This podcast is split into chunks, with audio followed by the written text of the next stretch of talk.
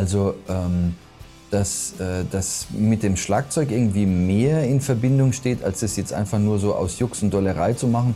Die Idee hatte ich schon irgendwie einigermaßen früh. Hallo und herzlich willkommen zu Bumzack, dem Schlagzeuger-Podcast. Mein Name ist Sascha Matzen und ich unterhalte mich hier mit Schlagzeugerinnen und Schlagzeugern.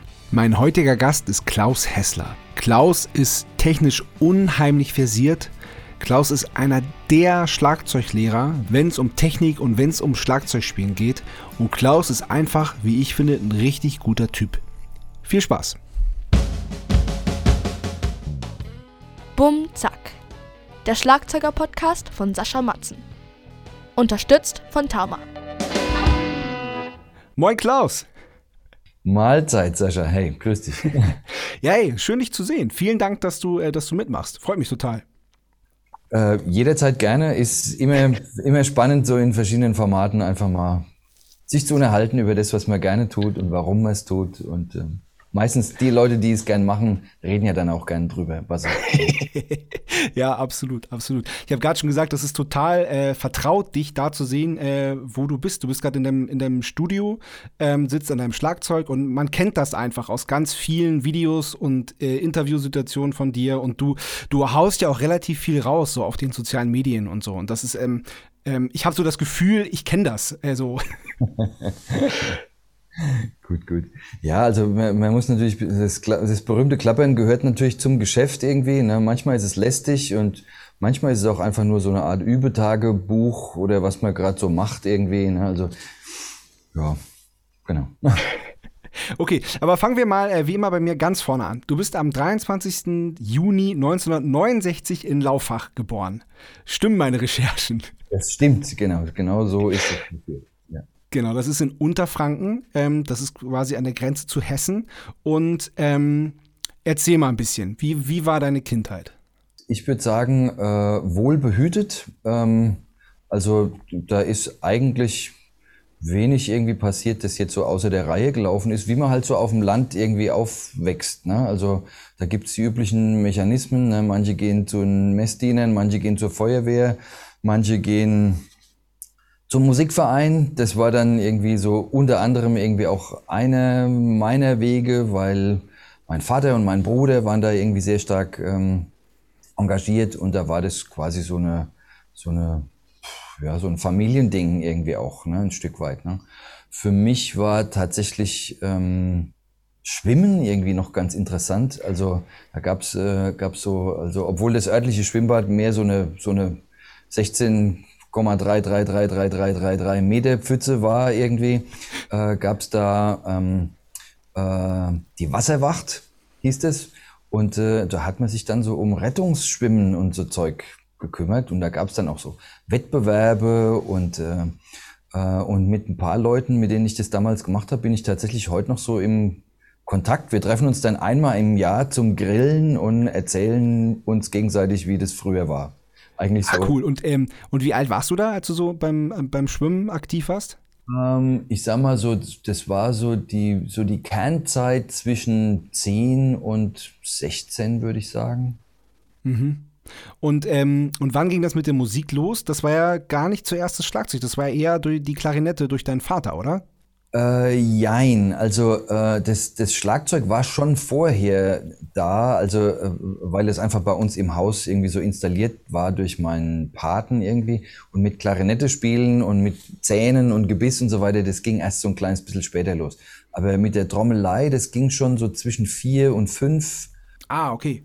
Allerdings ohne jetzt richtig formalen Unterricht in, in dem Sinne. Das war mehr so eine Art Spielzeug und äh, ich habe dann auch mit meinem Bruder zusammen gespielt, irgendwie der dann so je nach Bedarf Klavier oder Horn gespielt hat oder was was gerade so da war irgendwie und da hat man dann zu zweit irgendwie so versucht Musik zu machen. Ne? cool, cool. Habt ihr mit eurem Vater dann auch zusammen Musik gemacht? Ähm, also im Musikverein schon natürlich äh, zwangsläufig, ja. aber zu Hause eigentlich äh, eigentlich immer nur zu zweit. Also mein, mein Bruder und, und ich dann so, so ab und an. Also das war jetzt nicht so die, das, das ganz große Ding, dass wir da irgendwie Pläne gehabt hätten oder so. Aber so ab und zu haben wir uns da zusammengesetzt und haben dann zusammen gespielt irgendwie, ja. Cool. Ist dein äh, Bruder äh, älter oder jünger als du? Der ist sechs Jahre älter. Ah, okay, okay. Cool. Aber es finde ich interessant, dass die, dass da so dieses, das Zusammenmusizieren dann äh, funktioniert hat, weil sechs Jahre ist ja, dann ist ja schon ein ganz, ganz schöner Sprung. Das ist schon einigermaßen viel so in dem, in dem Alter, mhm. weil äh, das ist dann doch schon so der, der kleine Bruder und mit dem muss man nicht unbedingt was zu tun haben. Ne? Also genau. Vielleicht war ich da auch manchmal irgendwie ganz schön nervig, irgendwie, weil wahrscheinlich war er auch für mich manchmal irgendwie nervig, ne? Und es, äh, da gab es schon auch irgendwie große, äh, also neben den Höhen gab es da auch große Tiefen oder tiefe Tiefen. ja, und wann ging das dann aber richtig los mit dem Schlagzeug? Wann, wann hattest du die Idee, dass du, dass du, dass du davon leben kannst und dass du das dein Leben lang machen möchtest? Hm. Also ähm, dass äh, das mit dem Schlagzeug irgendwie mehr in Verbindung steht, als es jetzt einfach nur so aus Jux und Dollerei zu machen. Die Idee hatte ich schon irgendwie einigermaßen früh, aber okay. ähm, die, die Ambition, das tatsächlich jetzt ähm, im weitesten Sinne als Lebensunterhalt zu betreiben oder so als Beruf oder Musik zu studieren, da bin ich irgendwie erst viel, viel, viel später drauf gekommen. Ähm, und ich glaube, das hat auch noch so ein Stück weit damit zu tun, dass ich irgendwie immer gedacht habe, äh, ich werde einfach nicht gut genug dafür. Das, das wird oh, krass. Irgendwie dachte ich so. Ja. Und, ähm, und der Gedanke hat mich eigentlich ganz lang begleitet, so dass, dass das mit der Studiererei, das ist was für die Leute, die es richtig drauf haben, irgendwie so. Ne? Aber das in, in, der, in der Liga spiele ich ja gar nicht so. Ne? Ach, okay, wow, krass. Okay. Ja, was heißt sehr, sehr spät? Wann kam das denn? Äh, eigentlich ähm, äh, kam das im Prinzip erst so mit, ich sage jetzt mal so 18, 19, so um den Dreh rum. Und äh, final eigentlich erst nachdem ich äh, ähm, meinen Zivildienst beendet hatte. Und da hatte ich äh, äh, vorher eine, eine, also Abitur gemacht und eine Ausbildung gemacht. Ähm, und ähm, habe dann aber während des Zivildienstes parallel äh, schon angefangen zu unterrichten und, äh, und so Geschichten zu machen. Und äh, dann gegen Ende des Zivildienstes war es irgendwie so, dass ich gemerkt habe, hm, das, also so von den Finanzen her könnte es irgendwie hinhauen und dann habe ich meinen Job gekündigt und dann war es das. Ähm, aber Ach krass. Äh, vor, vorher gab es gar nicht so die ultimative Ansage, ich möchte jetzt mich vorbereiten auf ein Studium. Mhm. Da nehme ich ganz viel Unterricht und, und da muss ich. Das, das war, ähm, so ist es nicht passiert für mich. Okay, krass. Und was für einen Job hattest du, den du dann, den du dann äh, hingeschmissen hast, quasi fürs Unterrichten? Das war eine kaufmännische Ausbildung in, äh, also bei der ich, also für viele Sachen, die ich, die du heute jetzt irgendwie auch brauchst, wenn du selbstständig bist, da bin ich ehrlich gesagt gar nicht so undankbar für. Mhm. Und ähm, es, es gibt ja so den schönen Spruch, man, äh, bevor man Künstler wird, ist es immer mal nicht schlecht, wenn man mal eine Schippe in der Hand gehabt hat. Ja? Ähm, und ähm, glaube, dass da was dran ist. Zu wissen, wie, wie Dinge so im richtigen Leben ablaufen und, äh, und wie der Hase da hoppelt. Ähm, ich bild mir ein, dass, äh, dass das ein, letzten Endes ein großer Segen war und ich habe das auch nicht wirklich ungern gemacht. Äh, mhm. War aber auch mir einigermaßen früh im Klaren, äh, puh, wenn ich das bis zum Ende meiner Tage machen muss, das wird ein dicker Keks irgendwie. ja. okay. Ähm, dann müssen wir natürlich ähm, über Jim Chapin sprechen. Wie, wie, wie kam das? Weil ich meine, Jim Chapin ist ja jetzt nicht, nicht irgendwer und ähm, also ich habe ich hab auch Hörer, die jetzt nicht so firm sind, was Schlagzeug angeht. Ähm, erklär mal kurz, wer Jim Chapin ist äh, oder war, was er gemacht hat und wie du zu ihm gekommen bist. Ähm, okay, also ich, ich versuche es kurz zu machen. Jim Chapin oder äh, James Forbes Chapin mit richtigem Namen, geboren 1919, ähm, am 23. Juli, war ähm, also vor allen Dingen, also ist, ist er den meisten Leuten bekannt quasi als Meisterschüler von, äh, von Sanford Moeller, also in Verbindung mit der Moeller-Technik.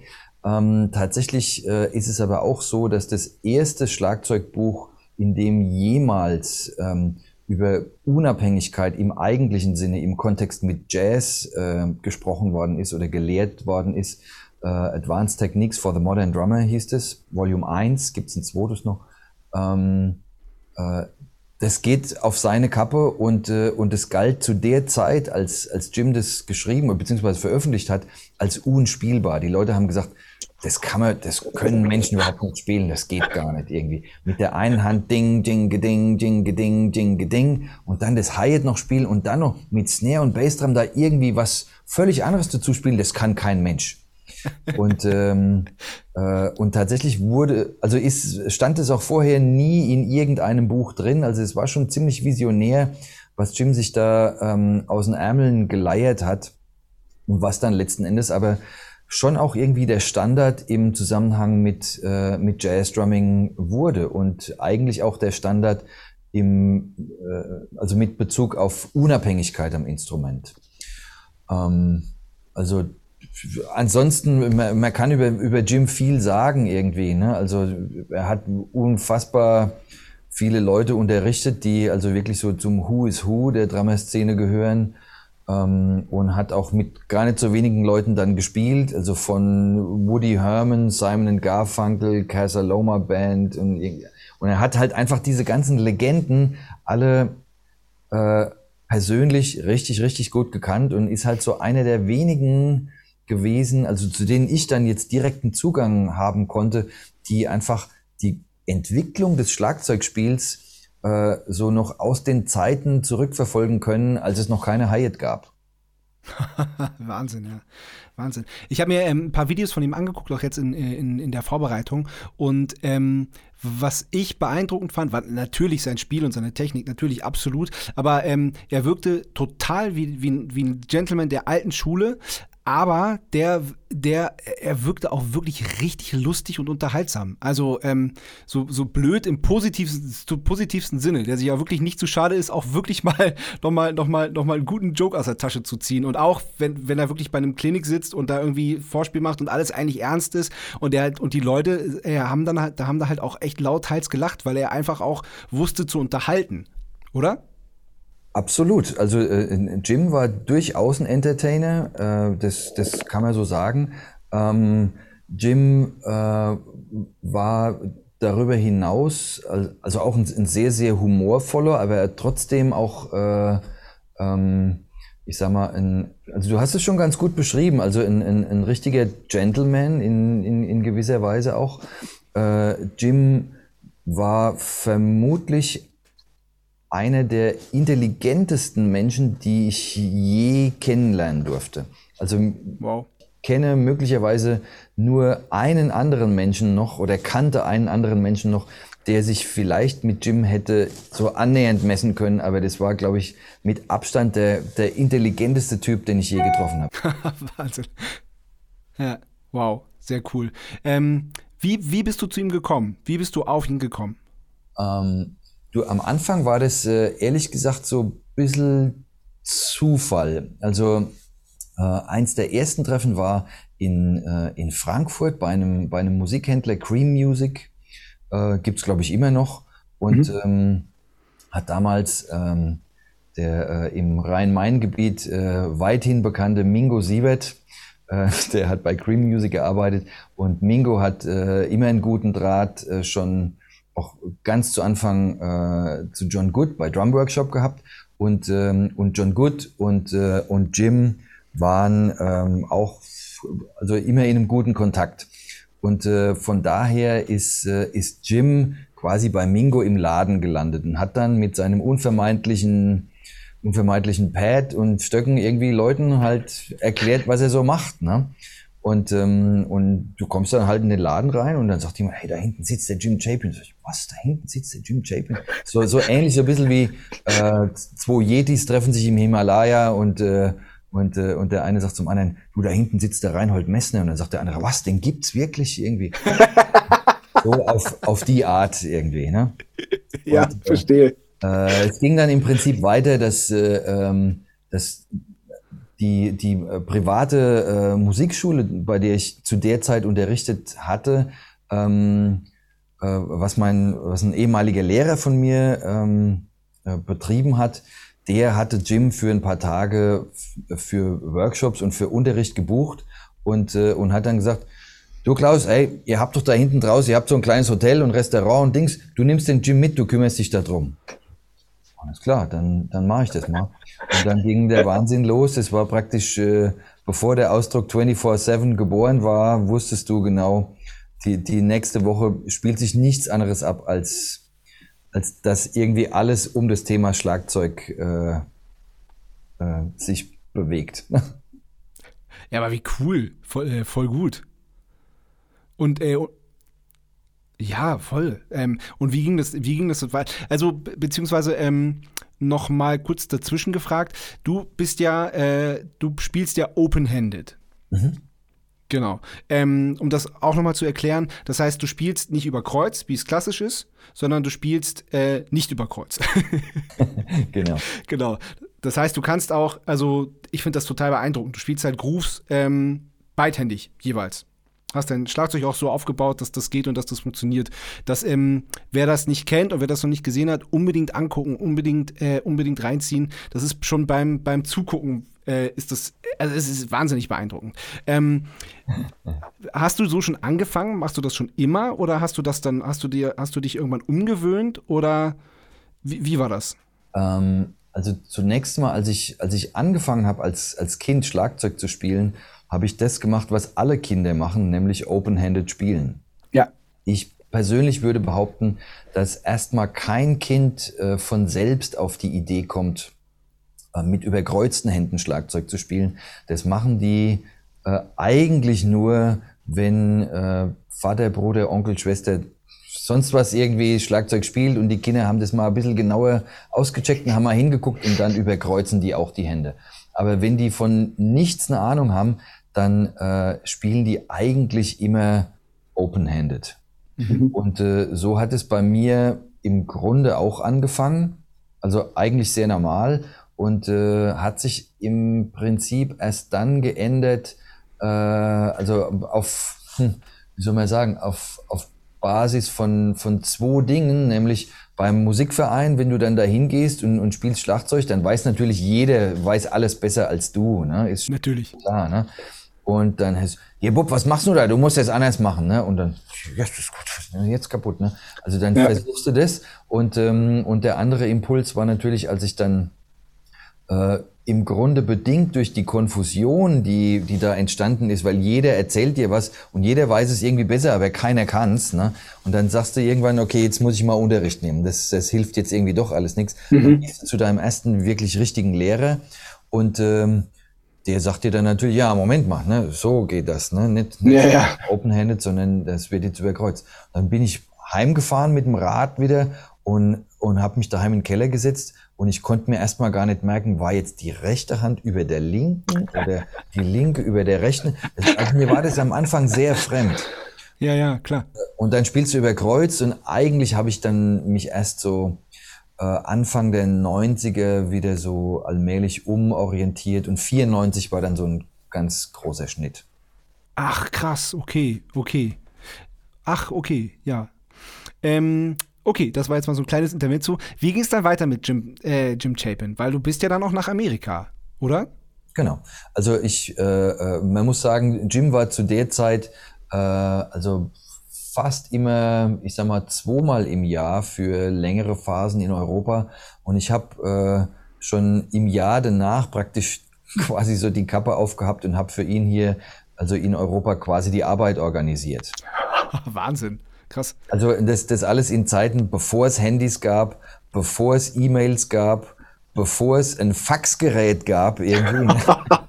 also du hast dann wirklich Leute auf dem Festnetz angerufen ne? oder hast denen, wenn es dumm lief, irgendwie einen Brief geschrieben ne? und, äh, und lauter so Sachen, die, die man dann gemacht hat und hab dann für, für Jim so eine, so, eine, so oftmals zweimal im Jahr, aber immer einmal im Jahr so eine kleine Tour organisiert da gab es immer was in England und es gab was in Holland, eine Station und es gab was im Hamburger Raum, Norddeutschland und es gab einen Kumpel in der Stuttgarter Gegend und es gab Leute in der Münchner Gegend und so weiter. Und dann hast du den dann rumgeschickt und, äh, und hast gehofft, dass alles gut geht.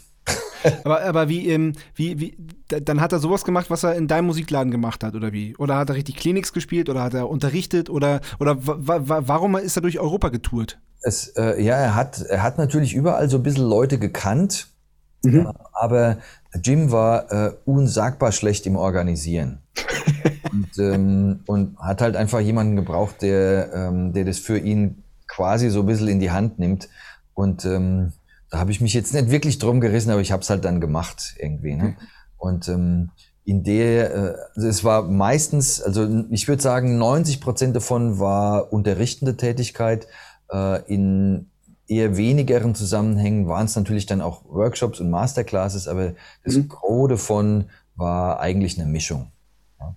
Und ähm, in dem Zusammenhang hast du natürlich auch äh, Unterricht genommen, wenn Jim hier war, ne, und hast dir dann so ein äh, mal so ein paar Tage gebunkert. Äh, es war auch ja. oft so, dass, äh, dass Leute dann, wenn, insbesondere dann, wenn sie nicht so gut Englisch konnten, gesagt haben, hey Klaus, kannst du dich da mit reinhocken, weil ich verstehe das nicht so gut, was der da sagt und äh, ähm, äh, du musst es dann vielleicht auch mal erklären oder, oder fragen und so weiter und so fort. Und, äh, und hier kam ein Ding ins, ins Spiel, das äh, im Nachhinein unsagbar wertvoll war, nämlich du konntest Jim oder ich habe Jim bei unfassbar vielen Gelegenheiten einfach beim Unterrichten beobachtet. Ach, ja, das ist cool. Stellen dann Fragen und, ey, Moment, Klaus, ich hab's nicht kapiert, kannst du denn mal fragen, wie das und das ist, ne? Ja auf die Art warst du so mittendrin im Geschehen, aber du warst ja. raus irgendwie, ne? Ja. Du wusstest dann schon, ah, da kommt jetzt der Schüler so und so, ne? Und er hat dann, und Jim hat oft gesagt, ja, spiel mir mal irgendwas, Mama. Paradiddle oder spiel mal Puff, Zack, Kaduf, Duf, Zack. Und, ja. und dann hast du schon so überlegt, ah, okay, der hat dessen das Problem irgendwie. Jetzt bin ich mal gespannt, was Jim sagt. Und, äh, und dann hast du gemerkt, oh, der packt das, das geht er jetzt so an und jetzt wählt er die Strategie und, äh, und äh, aber auf, auf deine Frage bezogen, ich war ja. auch einige Male ähm, äh, in den USA und habe äh, dort bei Jim Unterricht genommen und, äh, und auch bei Dom und teilweise auch bei Lehrern von Dom ähm, und, äh, und die, diversen Leuten, was der halt dann so über den Weg läuft jeweils. Ne? Mhm. Ähm, äh, das waren dann, also die Hauptsäulen waren aber dann im, im US-amerikanischen Sektor schon ähm, Jim und, ähm, und Dom Famularo, wo ich die meiste mhm. Zeit war. Mhm. Cool. Ja, bevor es weitergeht, kommen wir zur ersten Kategorie. Das kennst du ja auch schon aus anderen Formaten. Ähm, entweder oder.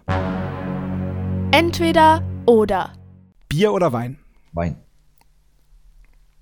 Komm, das ist eine Weingegend, wo du herkommst, oder? Äh, nicht wirklich eigentlich. Okay. Für, für, also der, der Wein, der hier wächst, da gibt's zwar schon was irgendwie, aber da musst du echt äh, die Fußnägel unter Kontrolle haben. Also so saures Zeug. Also ich, ich mag sehr gerne trockenen Wein, aber das, äh, das ist manchmal irgendwie schon auch eher so Schrankarbeiter. Also. Okay. Und, und äh, von wo kommt, kommt dann so dein, dein Favorit? Also äh, ich habe tatsächlich, also es gibt einen, einen, einen ehemaligen Schüler von mir, den Markus Becker, der wohnt in der Klingenberger Gegend und mhm. äh, der ist, also außer dass er Schlagzeuger ist, äh, auch Winzer, hat so ein kleines Weingut. Und zudem fahre ich dann üblicherweise so einmal im Jahr, oftmals kurz vor Weihnachten und mache das Auto voll. Und dann muss man ja gucken, wie lang es reicht. Ah, okay. Also, also das ist das Allerbeste, wenn man, wenn man so eine Quelle hat. Das ist super cool. Genau, ja. Einsame Insel oder Innenstadt? Einsame Insel. Hund oder Katze? Ähm, pff, Katze. Auto oder Fahrrad? Äh, Fahrrad. Pizza oder Nudeln? Ähm, Pizza. Die Beatles oder die Stones? Beatles, unbedingt. Selbst kochen oder Lieferservice? Selbst kochen. Ja? Was ist dein Leibgericht? Oh, da, da gibt's ganz, ganz vieles. Also ich koche äh, also, was, was koche ich alles? Also ich, ich koche echt viel Zeug. Also wenn ich zu Hause bin, was mittlerweile ja die meiste Zeit der Fall ist, ja. ähm, dann äh, bin ich eigentlich eher der Koch bei uns. Mhm. Mit Backen habe ich es nicht so, weil äh, Backen ist so ein Blindflug, finde ich. Mhm. Wenn du ja, da muss man sich so stumpf ans Rezept halten. Das, das ja, und, äh, und, und vor allen Dingen stört mich, dass während das Ding dann im Ofen ist, irgendwie, du, du kannst nichts mehr beeinflussen. Ja. Der Kuchen wird dann entweder geil oder er wird scheiße. Irgendwie. Ja. ja. Wenn du, äh, äh, also eine Verwandte von, von, uns sagt immer, wer lesen kann, kann auch kochen. Also ich würde es jetzt mal übersetzen. lesen kann, kann auch backen irgendwie. Ja, ja. Würde ich auch eher sagen. Beim Kochen kannst du halt unterwegs irgendwie Dinge beeinflussen. Da kannst du sagen, ey, das ist jetzt noch nicht so geil, da mache ich jetzt noch dieses oder jenes. Ja. Ähm, aber beim Backen entfällt das. Ja, absolut. Absolut. Okay, dann, dann frage ich so, was, was ist das Letzte, was du gekocht hast? Das Letzte, was ich gekocht habe, war, ähm, Moment, jetzt muss ich direkt überlegen. Äh, gestern war ich nicht daheim. Am Sonntag, was war denn am Sonntag? Am Sonntag habe ich, äh, Scheiß, was war das? Äh, ich glaube, glaub, es war was mit, mit Grünkern und Gemüse, irgendwie so, so Pi mal Daumen. Äh, so, so ein Ding irgendwie. Äh, ja. Äh, stopp, äh, Grünkern-Risotto. Ah, ja, klingt interessant. Klingt interessant und gesund. Vinyl oder Stream? Vinyl. Aber nutzt du auch einen, einen Streaming-Anbieter? Ähm, also ich selbst momentan gar nicht. Okay. Also für, für mich kein Spotify, kein Ding Dong, kein Zap-Zip irgendwie. ähm, äh, ist momentan für mich so ein bisschen durch, ganz ehrlich. Weil, weil mhm. mir, eigentlich stinkt mir so ein bisschen die Geschäftstaktik und ich, äh, ich setze große Hoffnungen in, in so Entwicklungen wie Blockchain oder, oder sowas, wo vielleicht mhm. mal auch irgendwann diese, diese ganzen äh, Anbieter äh, den Künstler ihre Seele verkaufen müssen, ähm, dass die vielleicht mal aus dem Rennen kommen. Wenn ich das noch erleben würde, äh, das fände ich nett. Es ist, äh, es ist ganz schön, eigentlich ist es ganz schön bitter irgendwie, aber es ja. Äh, mittlerweile, also mit, mit meiner Band Flux jetzt zum Beispiel, sind wir schon irgendwie auch bei Spotify und Amazon und, äh, und iTunes und so weiter und so fort. Ja. Obwohl, äh, obwohl ich es eigentlich nicht so geil finde. Ähm, aber im Prinzip ähm, wird fast schon wieder so ein bisschen von dir erwartet irgendwie, weil die Leute haben meistens dann doch keinen CD-Spieler mehr oder, oder irgendwas und Plattenspieler meistens schon gleich gar nicht. Mhm. Äh, und dann Vinyl auch wirklich selbst produzi äh, produzieren halt echt auch einfach richtig, richtig teuer ist. Ja, Wahnsinn, ja. Und, ähm, ja, und äh, die Caritas bin ich dann irgendwie auch nicht, ne? Und dann ist das irgendwie echt eine schwierige Entscheidung, finde ich. Ja, ja, total. Na, wir haben uns da anfangs, äh, als es so aufkam, wann war das, 2008 oder so, weiß ich gar nicht mehr genau, haben wir uns da auch erstmal gegen gewehrt. Dann haben wir gesagt, ja, nee, wenn, dann irgendwie erst einen Monat, nachdem das Album rausgekommen ist oder so. Aber du kannst dich da im Prinzip gar nicht wehren. Also das ist. Ja, also ja. man, man, muss eine Entscheidung treffen, wie viel man dann Preis gibt und, äh, und bis wohin man das Spiel mitmacht. Aber sich dem Spiel komplett zu entziehen, ähm, ist tatsächlich eine, eine schwierige Entscheidung. Ja, absolut. Ja, total. Meer oder Berge? Oh, Berge. Schön. ich bin ja vom, vom flachen Norddeutschland bin ich nach Wien gezogen und wenn das Wetter hier gut ist, dann kann ich wirklich so schneebedeckte Berge sehen und da geht mir echt immer das Herz auf. Ich liebe das auch wirklich total. Nee, das, äh, das hat schon was Besonderes. Also ich meine, ich bin, ich bin auch mal gerne am Meer irgendwie, ne? so ist es, so ist es jetzt nicht. Ähm, aber Berge hat irgendwie so was, ähm, weiß gar nicht, das hat, hat so was Geheimnisvolles irgendwie auch. Also so Berge irgendwie ist schon geil. Also. Ja, voll. Ja. Voll. Ja, und auch so was Beruhigendes irgendwie. Ich finde das wahnsinnig beruhigend, wenn man dann da oben steht und im besten Fall auch alleine ist und dann so, so, so, so einen Panoramablick hat und das so irgendwie, da denkt man so, ey, Alter, das gibt's ja gar nicht. Wie, wie schön kann das eigentlich sein? Ja, nee, das, äh, das ist so. Ja.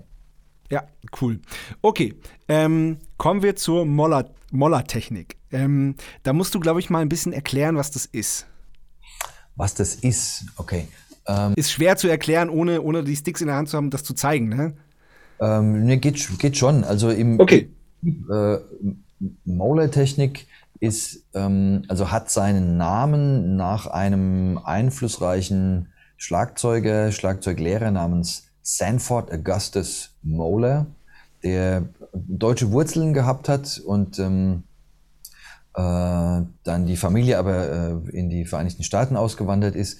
Und dieser Sanford Augustus Moeller, der hat sich äh, relativ spät irgendwie eigentlich erst so fürs Trommeln interessiert und ähm, äh, hat äh, im Grunde genommen, also in, in, also so in erster Linie in so Mitte der 20er Jahre, äh, äh, also viele Berührungspunkte gehabt mit ehemaligen, äh, also mit Veteranen aus der US-Army, die im Bürgerkrieg ähm, getrommelt hatten.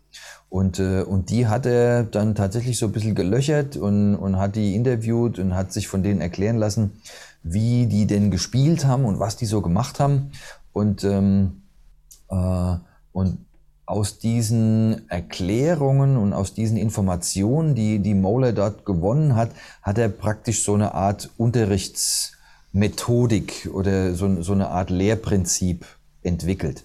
Und die Schüler von, von Moeller äh, haben dann so nach und nach eben gesagt, okay, also ich spiele nach dem System von Sanford Moeller oder ich, ich spiele die Technik von Moeller und, äh, und daraus wurde dann irgendwann Moeller Technik irgendwie. Also, also Moeller hat sich dieses, dieses Label nicht selbst an die Brust geheftet, sondern das ist mit der Zeit dorthin mutiert. Im Wesentlichen geht es dabei um äh, also um charakteristische Bewegungsabläufe, die eigentlich, ich sag mal, von ihrer Herkunft äh, her ähm, schon in, in europäischen Trommelkulturen so beheimatet sind. Also es ist keine amerikanische Erfindung, sondern ist eigentlich was Europäisches. Das, äh, also ich sag mal, hm, äh, auf unterschiedlichsten Pfaden irgendwie von Europa in die neue Welt irgendwie geschwappt ist. Ne? Ich habe da auch mal ein Buch drüber geschrieben, Camp Duty Update. Wer da mal ein bisschen genauer nachlesen will, der kann sich da mit der Geschichte also ein bisschen mehr noch schlau machen. Und ähm, ja, äh, im Wesentlichen ist es aber das eigentlich schon. Also es ist ein, ein Bewegung, eine, eine Art Bewegungslehre, die auf europäischen Trommeltraditionen so die man sehr weit zurückverfolgen kann, ähm, fußt. Okay, und der, der Musterschüler von, von Mola war Jim Chapin und der Musterschüler von Jim Chapin warst du. So sagen manche Leute. Ja. ja, da ist man sich schon, glaube ich, äh, grundsätzlich einig.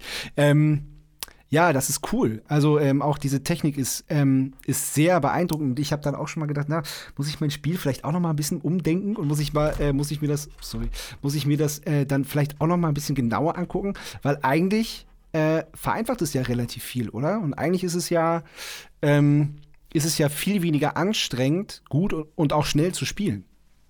Also es, äh, ähm, ich, ich sag mal, der Benefit ist natürlich, dass äh, ähm, also die, die Anforderungen, unter denen diese Veteranen in der US-Army damals getrommelt haben oder prinzipiell Trommler im Militär, ne, da ging es darum, die mussten ausdauernd spielen, die mussten, weil es unter freiem Himmel war, natürlich auch laut spielen, damit es irgendwie mhm. gehört haben und damit mhm. sämtliche Befehle, die mit Signalen von Trommeln und Flöte kommuniziert worden sind, halt eben auch angekommen sind. Und manchmal muss es auch schnell sein, äh, also diese, diese Mischung von äh, von Lautstärke, Ausdauer, Schnelligkeit und gleichzeitig Spielkomfort ähm, hat schon äh, einen, einen, besonderen Benefit, der für uns als, als Drumset-Spieler natürlich auch in gleicher Weise relevant ist. Ne? Und ja. äh, so gesehen kann man auch sagen, dass, äh, also weil diese Art zu spielen ja jetzt im Grunde was natürlich Gewachsenes ist, das hat der Mauler sich ja jetzt nicht ausgedacht und die ja. Veteranen, die er beobachtet hat, die haben das im Prinzip so auch wieder übernommen von Leuten, von denen die es abgeguckt haben. Das ist so eine, so eine natürliche Evolution gewesen, kann man sagen. Und es gibt gar nicht so wenige Fälle, wo Leute ähm, äh, also diese spieltechnischen Prinzipien benutzen, ohne jemals irgendwas von Mauler-Technik gehört zu haben. ja. Ist jetzt äh, nicht zwangsläufig irgendwas, das man sich jetzt äh, unbedingt antrainieren muss. Es gibt eben auch Leute, die, die landen da ganz von selbst ähm, dabei, weil sie ein gewisses Bewegungstalent mitbringen. Hm, okay. Ähm, würdest du mir empfehlen, äh, mir das genauer anzuschauen? Weil ich bin jetzt 37, ich bin äh, Rockschlagzeuger. Ich bin ja, klar, ich kann so die technischen Grundlagen und so, aber ich bin jetzt kein kein unfassbar technischer Schlagzeuger. Würdest du mir empfehlen, da mal, da mal Zeit zu investieren? Gestern. Gestern. okay. Spaß beiseite. Würde ich absolut tun. Und du, du wirst wahrscheinlich sehen, dass, äh, dass bestimmte Grundzüge davon gar nicht so weit hergeholt sind. Möglicherweise stellst du auch bei dir fest, dass du das ein oder andere, was knietief schon im, im Molar-Technik-Ding äh, drin ist, äh, dass du das schon benutzt und du weißt gar nicht, dass du es benutzt. Mhm. Hm. Ja. Kryptisch oder so. Also Raketentechnik ist es jetzt irgendwie auch. Nein, eh nicht. Nein, eh nicht. Aber auf, ja, dann, dann besorge ich mir, glaube ich, mal ein, zwei Bücher von dir. Das, das klingt gut. genau, du hast schon, äh, apropos Bücher von dir, du hast schon den Dom äh, erwähnt, ähm, der dich dann zuerst auch unterrichtet hat in den USA, aber mit dem du dann auch ähm, sehr eng und sehr viel zusammengearbeitet hast, oder? Ja, genau. Kann man, kann man so sagen, ja. Das heißt, ihr habt, ähm, ihr habt zusammen Bücher geschrieben. Richtig, also das, das ging einigermaßen früh schon los irgendwie. Mhm. Ähm, also für äh, also mit, mit Dom sind es eigentlich sind zwei Bücher zusammen entstanden. Äh, Open-Handed Playing 1, Volume 1 und 2. Jetzt sind wir gerade wieder an einem am, am Kauen. Ähm, das, äh, das Ding ist aber noch so unförmig, dass es äh, okay. Ähm, ich würde mir wünschen, ich wäre schon weiter irgendwie, aber es sind so viele Daten okay. auf dem Schreibtisch irgendwie und es äh, ja. kommen irgendwie immer mehr Ideen dazu und äh, also das, das wird, wird glaube ich, so äh, meine, meine persönliche Relativitätstheorie dann. okay, da, da, bin ich gespannt. cool, klingt auf jeden Fall gut. Ähm, ja, du, du machst sehr viel, du bist sehr umtriebig. Du hast ja auch ähm, mit vielen Künstlern zusammengespielt. Ähm, erzähl da mal von ein paar Projekten, die vielleicht besonders erwähnenswert sind. Die besonders erwähnenswert sind. Äh, du, äh, mit erwähnenswert, denkst du da in eine bestimmte Richtung? Oder? Ich meine, ähm, was, was dich musikalisch, ähm, was, was für dich am interessantesten ist und was dich vielleicht auch persönlich weitergebracht hat, welche äh, Kollaboration mit welchem Künstler? Mhm. Also ähm, was tatsächlich ein, ein, Glücksfall war jetzt nochmal, also in, in jüngerer Zeit, ähm, ist, also betrachte ich mein Trio Flux. Mhm. Das ist ein Hammond-Trio mit, äh, mit Paul Gehrig, Hammond-Orgel und Thomas Lange ähm, Gitarre. Und ich kenne beide schon sehr, sehr, sehr lange. Also Paul war eigentlich ein Schüler von mir, der äh, Schlagzeugunterricht bei mir genommen hat, noch bevor er eingeschult worden ist. Also Ach, Wahnsinn. Cool. Altersspanne irgendwie.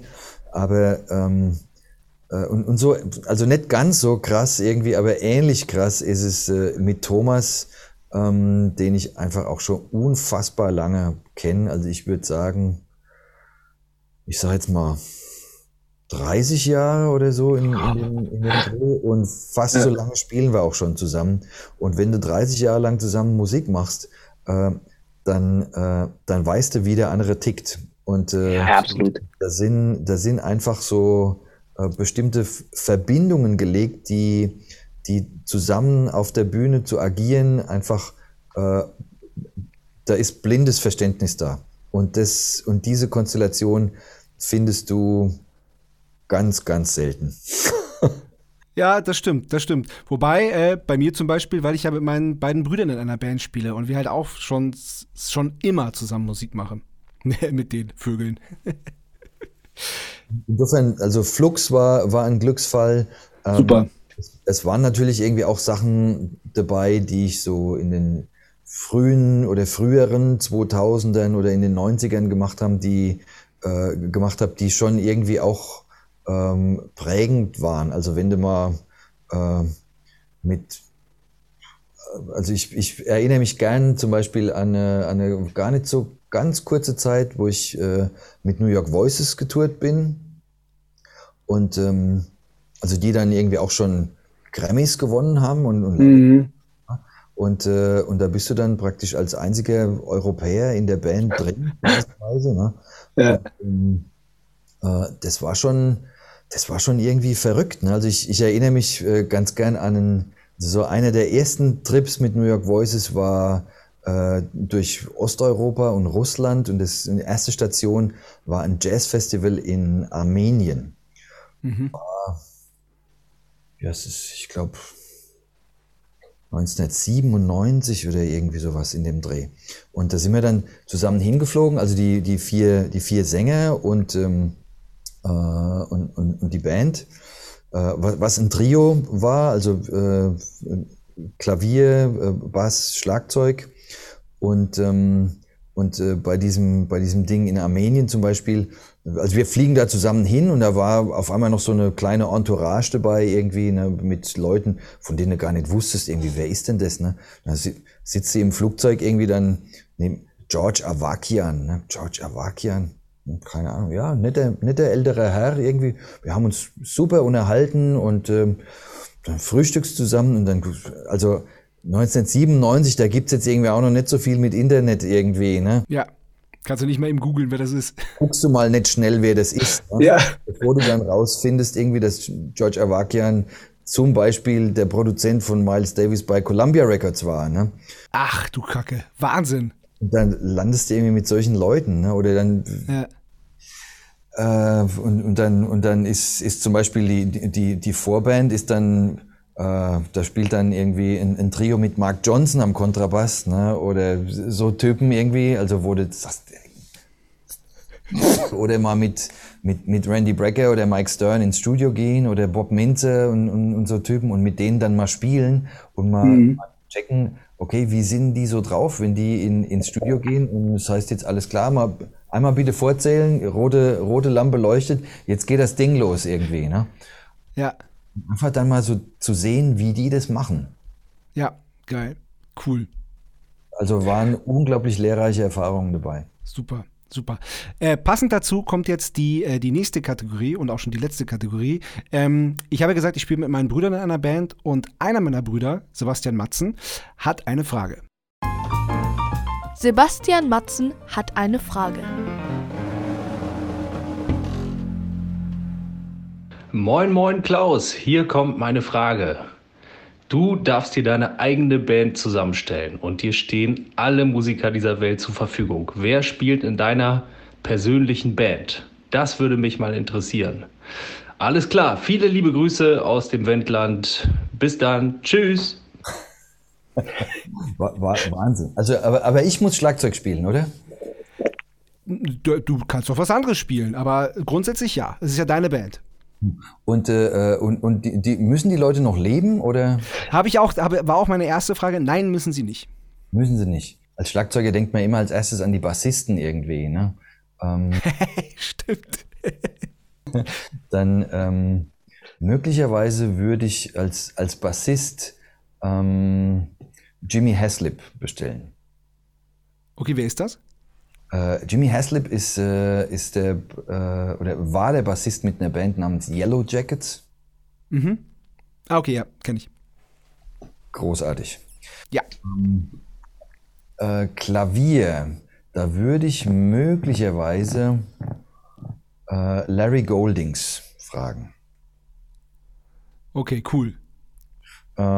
Gitarre, ähm, kann ich, ich, schieb, ich schieb mal den, den Gitarristen irgendwie. Schieb mal den Gitarristen. Aber ich habe einen ein auf dem Ding jetzt und ich komme gerade nicht auf den Namen. Irgendwie. Ah, okay, ja. Ich bin gerade so ein bisschen auf dem Namen fest. Ähm, und äh, äh, beziehungsweise, warte mal, man kann das, man kann das ja hier schnell, man kann ja mal schnell auch mal googeln irgendwie. Stimmt, jetzt, jetzt gibt es ja das Internet. ja, irgendwie, ne?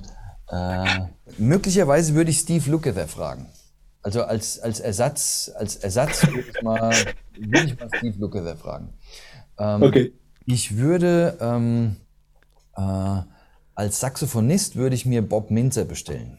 Mhm. Äh, sensationell. Und wenn jemand Percussion spielen müsste, würde ich wahrscheinlich Luis Conte bestellen. Ich glaube so. Ja, natürlich. Und äh, äh, also eine reine Instrumentalband, kein Gesang? Ähm, oh, wenn Gesang dabei wäre, würde ich wahrscheinlich Bobby McFerrin bestellen. Oh, oh, oh, gute Wahl. Gute Wahl. cool. Aber eine, eine reine Jungsband, ne? Ähm, das ist tatsächlich richtig, ja. Ja. Eigentlich schade, ne? Ja. Ähm, ja. im, im Prinzip ein bisschen doof irgendwie, ne? Fällt, mir, fällt mir jetzt auch gerade so ein. Ähm, aber es, es ist jetzt irgendwie so. Ja, klar. Nein, es war, es sollte überhaupt kein Vorwurf sein, war eher eine, war eher eine Feststellung. Genau, steht, steht kein böser Wille dahinter. Also. Nein, nein, nein, das ist ja sowieso klar. Nein, eh klar. Aber das, das wäre sowieso noch eine Frage auf meinem Zettel, weil ich ähm, auch sehr, sehr gerne ähm, mit, mit Schlagzeugerinnen spreche, weil ich auch das Gefühl habe, dass da in den letzten Jahren relativ viel passiert ist. So mit, äh, ich hatte Christine Neddens zum Beispiel schon, ich hatte äh, Philo Chungi ähm, und dann gibt es natürlich äh, Annika Nilles, mit der du ja auch ähm, sehr, sehr eng zusammenarbeitest. Mhm. Wie, ähm, äh, hast du auch das Gefühl, dass es immer mehr Frauen gibt, die, die sich auch hinters, äh, hinter die Schießbude setzen? Ähm, also das, ähm, also ich glaube, es ist schon so, dass das, äh, dass das auch so, ich sag mal, durch die, die Wahrnehmung in, den, in medialer Hinsicht so immer äh, präsenter wird. Ich glaube, da ist schon was dran. Und, äh, äh, und natürlich ist es auch so, dass ähm, äh, äh vielleicht auch so bei, ähm, ich sag mal, Heranwachsenden, also, so, also Spielerinnen so im, im, im Mädchen-Kindesalter irgendwie wird Schlagzeug, glaube ich, inzwischen einfach auch eher so als eine Möglichkeit oder als eine Option gesehen irgendwie. Ne? Also ich, ohne dass ich es jetzt weiß, aber ich, ich würde mir vorstellen, dass früher auch mal gesagt worden ist, ey, Schlagzeug, das ist doch kein Mädcheninstrument irgendwie, ne? Also ja. so Querflöte oder Klarinette oder, äh, oder irgend sowas, ne? Aber da spielst du doch kein Schlagzeug irgendwie, ne? Also, äh, ich, ich habe ja mit Schlagzeugerinnen gesprochen und zu denen wurde das tatsächlich auch gesagt. Immer noch, heute. Ja.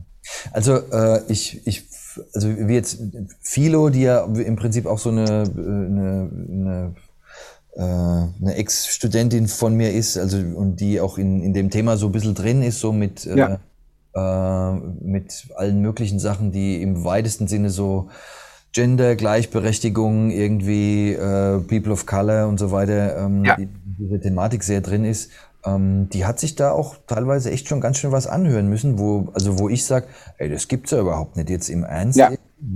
Ja, ging mir auch so. Ich habe ähm, hab zwei Stunden mit ihr gesprochen und habe mich da auch dazu entschieden, da nichts zu schneiden und das, diese genau, diese zwei Stunden genau so zu veröffentlichen. Und ich, ähm, ich habe da echt sehr, sehr lang, sehr, sehr viel drüber nachgedacht, weil mir, weil ich noch nicht mal dran gedacht habe, dass es das geben kann. So, weil das, weil in meiner Welt findet das nicht statt. Aber es ist ja so, ähm, ist auch ein bisschen doof und kurzsichtig von mir gewesen, weil klar, die Probleme gibt es und die gibt es auch nicht nur äh, im Alltag und in der Schule, sondern auch natürlich in der Musik. So traurig das ist. Ja, das, äh, das, das ist ganz klar so. Ne? Und, ähm, äh, und da, da, ist, da ist nach wie vor, glaube ich, vieles mit, äh, mit Vorurteilen behaftet und, äh, und, ähm, und da sagen Leute, ja, aber das spielt ganz nett, aber es ist halt eine Frau irgendwie. Ne? Ja. Wo ich mir dann so denke, ey, Alter, ja. geht, geht irgendwie gar nicht. Ne? Und äh, ja. Und dass, dass Leute unterschiedliche äh, Qualitäten entwickeln äh, im Sinne von, und da, mit Qualitäten meine ich jetzt nicht gut oder schlecht, sondern damit mit Qualitäten meine ich jetzt unterschiedliche Facetten, unterschiedliche Eigenarten, die deren Spiel ausmachen. Ne? Das ist doch ganz normal.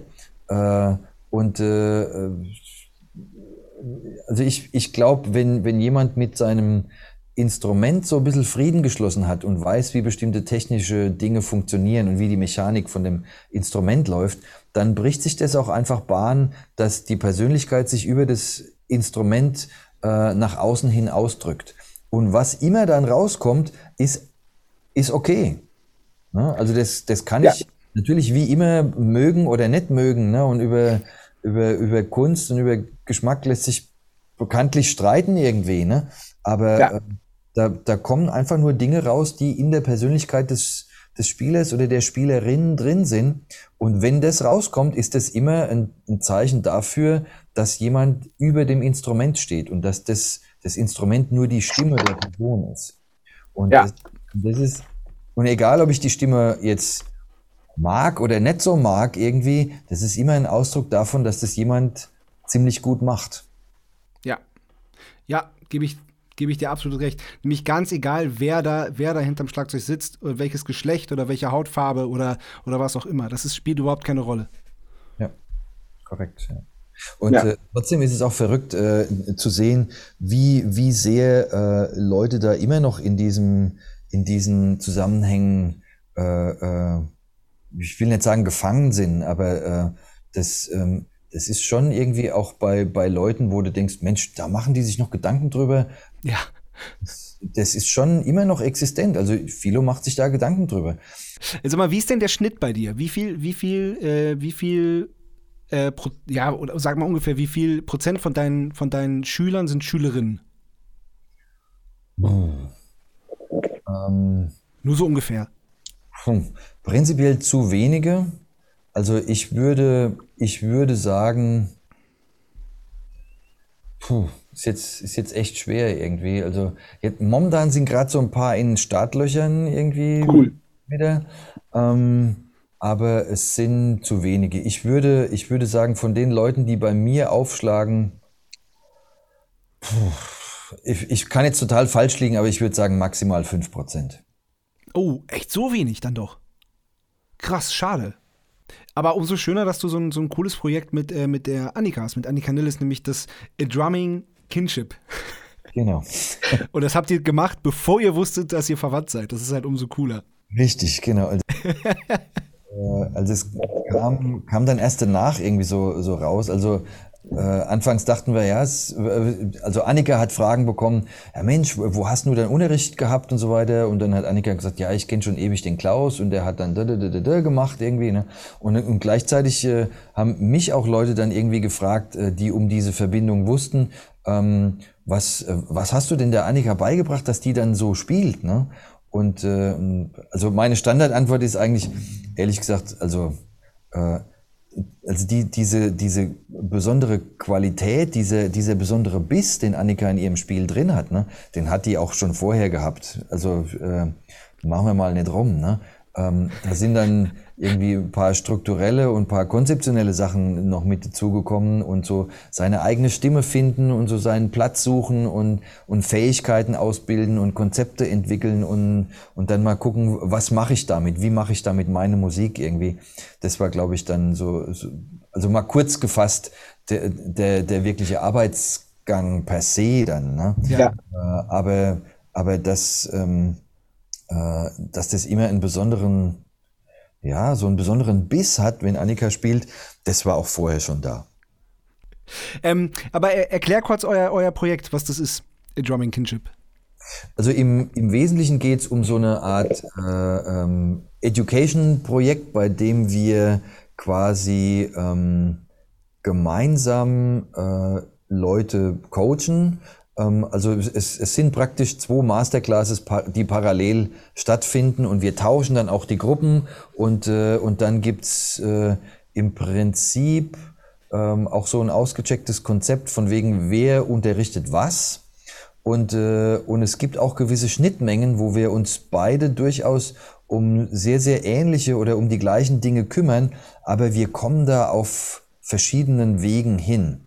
Also also einer meiner Wege ist halt, äh, wenn es darum geht, jetzt irgendwie rhythmische äh, Dinge äh, darzulegen oder, oder, oder Gruppen zu basteln irgendwie, dann komme ich sehr stark von der Seite Rudiments. Für, äh, für Annika ist es dann irgendwie die Fünfergruppe mit einem Doppelschlag hier und einem Flam dort. Für mich ist es dann halt ein Rudiment und von dem Rudiment gibt es so und so viele Varianten ne? und äh, das, das, also wir, wir landen letzten Endes irgendwie ganz, ganz oft im selben Flaschenhals, aber wir haben verschiedene Möglichkeiten, wie wir uns dahin bewegen. Und, äh, und diese Mehrkanaligkeit den Leuten klar zu machen und dann, ähm, also entweder in, was das Format angeht, über einen Tag oder auch mal über zwei oder drei Tage sowas zu machen, bevor das Ding mit der Pandemie losgegangen ist natürlich, ne, äh, war dann äh, eben dieses Projekt Drumming Kinship, wo es eben eigentlich darum geht, ähm, genauso wie, wie man weiß, okay, Tony Williams war, äh, war das Ziehkind von Alan Dawson und Jim Chapin mhm. war das Ziehkind von Sanford Moeller und Dom ist das Ziehkind von Joe Morello.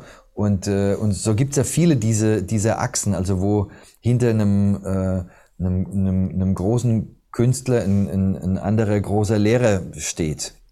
Und ähm, und zwischen, und zwischen uns gibt's im Prinzip auch so diese ähnliche Mechanik, ne? mit, mit Annika, die also, also eine, ein, eine der herausragendsten Schlagzeugspielerinnen des 21. Jahrhunderts ist, ne? Und, äh, und gar nicht so wenig von dem, was sie, was sie macht, ähm, hat sie möglicherweise bei mir aufgeschnappt irgendwie. Also damit will ich jetzt nicht sagen, dass ich als Alleiniger da dran schuld bin irgendwie, aber der Kanal, aus dem schon so einiges irgendwie auch gekommen ist. Und das ist ja, ja, klar, du hast schon einen gewissen Teil dazu beigetragen. Ja, klar. Cool. Ähm, zum Abschluss, ich habe einen Podcast gehört mit, mit dir, äh, einmal Drums mit Alles Bitte. Schöne Grüße an dieser Stelle, sehr, sehr guter Podcast. Ähm, auf die Frage, ähm, dass es nur noch, äh, dass es nur noch ein Lied geben dürfte, was du dein Leben lang hörst, ähm, hast du eine sehr interessante Antwort gegeben, weil ich dachte, jetzt kommt irgendwas Oldschool, Drum-mäßiges, was halt so, was für dich so die Schlagzeug und Gefühl und Technik verbindet und war total gespannt. Du hast aber gesagt, Both Sides Now von Joni Mitchell. Und das war, war, äh, war, da war ich total geflasht. Ich glaube, das habe ich dir auch geschrieben, weil ähm, ich da gerade in so einer Joni Mitchell-Phase war und das Lied ständig gehört habe. Und da dachte ich so, ey, das gibt's ja nicht. Und ähm, äh, du hast da voll mit den Erwartungen gebrochen, was ich aber mega gut fand. Und aber äh, ähm, jetzt, jetzt muss ich noch kurz mal fragen nach dem Warum. Warum der Song? Warum der Song? Ähm, ja.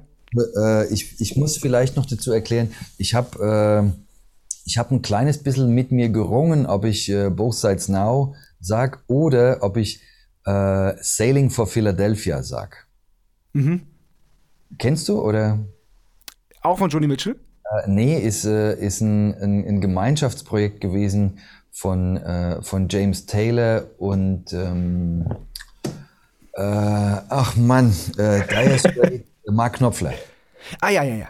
Und ähm, genau. Ich habe dann aber doch den Joni Mitchells äh, Joni Mitchell äh, Song äh, gewählt aus verschiedenen Gründen. Zum einen ist äh, also wenn man sich so ein bisschen mit, mit Joni Mitchell befasst hat, also die ja, also ich sag mal, äh, also ihre stimmliche Fähigkeiten gehabt hat und dann ja mit einer ganz miesen ähm, äh, Stimmband, Kehlkopf, Erkrankung irgendwie sich so rumgeschlagen hat, dass man im Prinzip nur noch im Umfang von, keine Ahnung, sechs oder sieben Ganztönen irgendwie was, was singen kann. Und äh, mit, mit so, wenn man vorher vier Oktaven gesungen hat oder irgendwas in der Richtung, ne?